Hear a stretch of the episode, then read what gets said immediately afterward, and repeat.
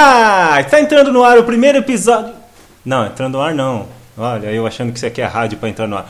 Eu vou começar de novo, peraí.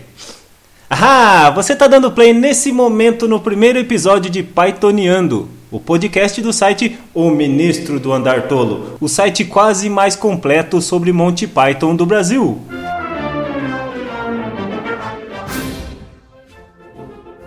E eu vou começar o programa de hoje com uma curiosidade. Olha só, você sabia que existe um asteroide em homenagem ao Monty Python? Não? Sim, ele se chama 13681 Monty Python e foi descoberto no dia 7 de agosto de 1997 por dois tchecos cujos nomes têm acento circunflexo em consoantes, portanto, eu não sei pronunciar o nome deles. Só para constar também, existem os asteroides 9617 Graham Chapman, 9618 John Cleese, 9619 Terry Gilliam 9620 Eric Idle, 9621 Michael Palin e 9622 Terry Jones. E no post do site tem um link para você jogar Asteroids Monty Python, um jogo que é muito doido, em que você controla o físico Stephen Hawking na cadeira de rodas dele. Fica voando pelo espaço, atirando nos asteroides que tem a cara dos Pythons. Olha que massa. Tá aí no, o link aí no, no post. This man is Ernest Scribbler, writer of jokes. In a few moments, he will have written the funniest joke in the world, and as a consequence, he will die laughing. E para esse primeiro programa eu vou falar de um sketch que eu acho uma das coisas mais sensacionais já feitas pelo grupo. A piada mais engraçada do mundo. Esse sketch fecha o primeiro episódio da série Monty Python's Flying Circus e estreou na BBC no dia 5 de outubro de 1969. A premissa desse sketch é bem simples, é uma piada tão engraçada que quem lê ou ouve morre de rir, literalmente. Ela tem início numa casa, onde o homem está escrevendo uma piada. E de repente ele para de escrever e lê o que ele escreveu. Daí ele começa a rir, começa a gargalhar e morre. Daí a mulher dele entra no quarto e vê ele morto no chão. Ela entra, pega o papel e também começa a ler e também morre de rir.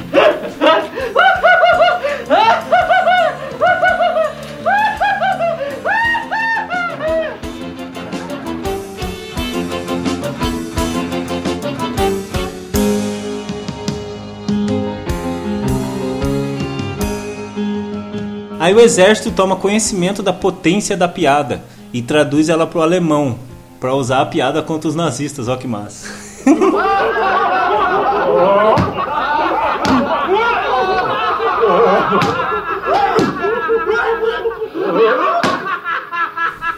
E tem uma, uma parte lá no sketch que diz que a versão alemã da piada, que eles traduziram, é 60 mil vezes mais potente que a piada da Grã-Bretanha pré-guerra.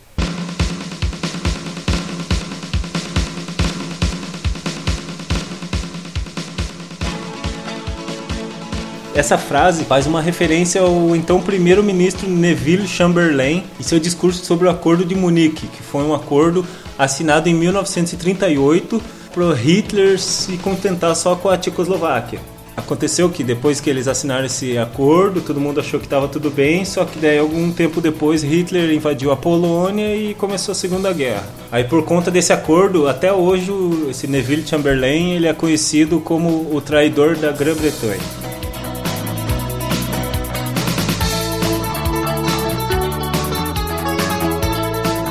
É uma coisa engraçada também é que a piada traduzida pro alemão, ela não quer dizer nada, é um monte de palavras aleatórias em alemão. Wenn ist das Notstück?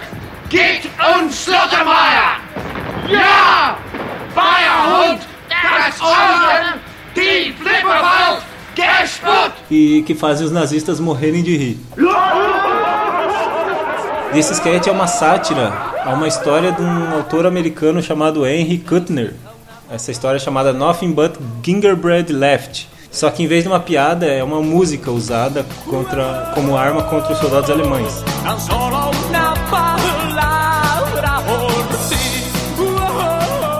Que coincidentemente não é essa que está tocando.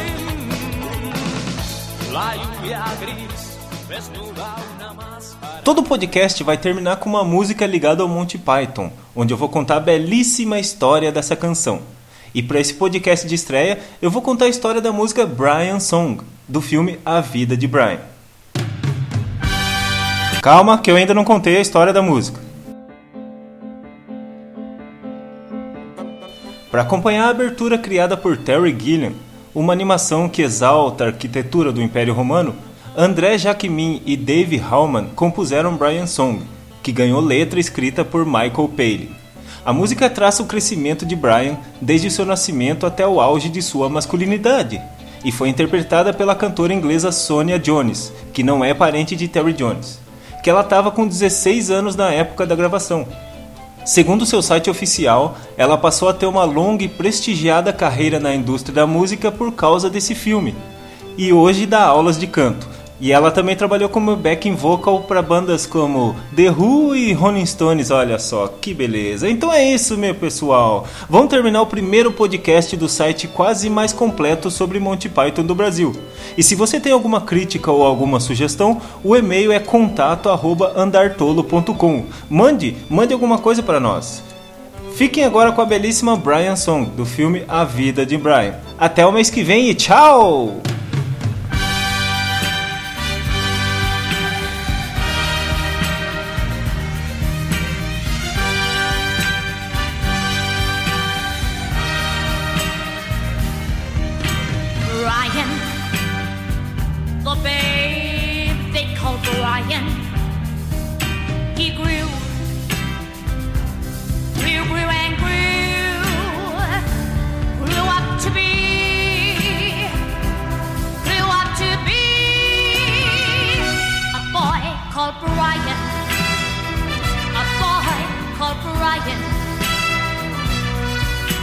had arms and legs and hands and feet. This boy, whose name was Brian, and he grew.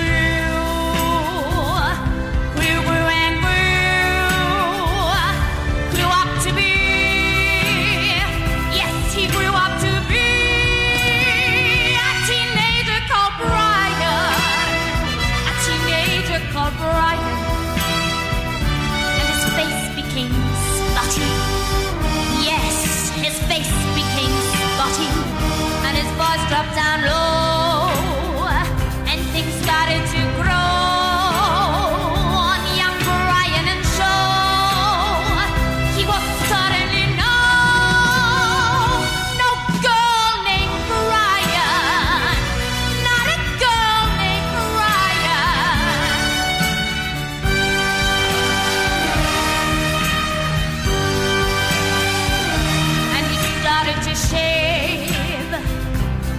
One off the wrist and want to see girls.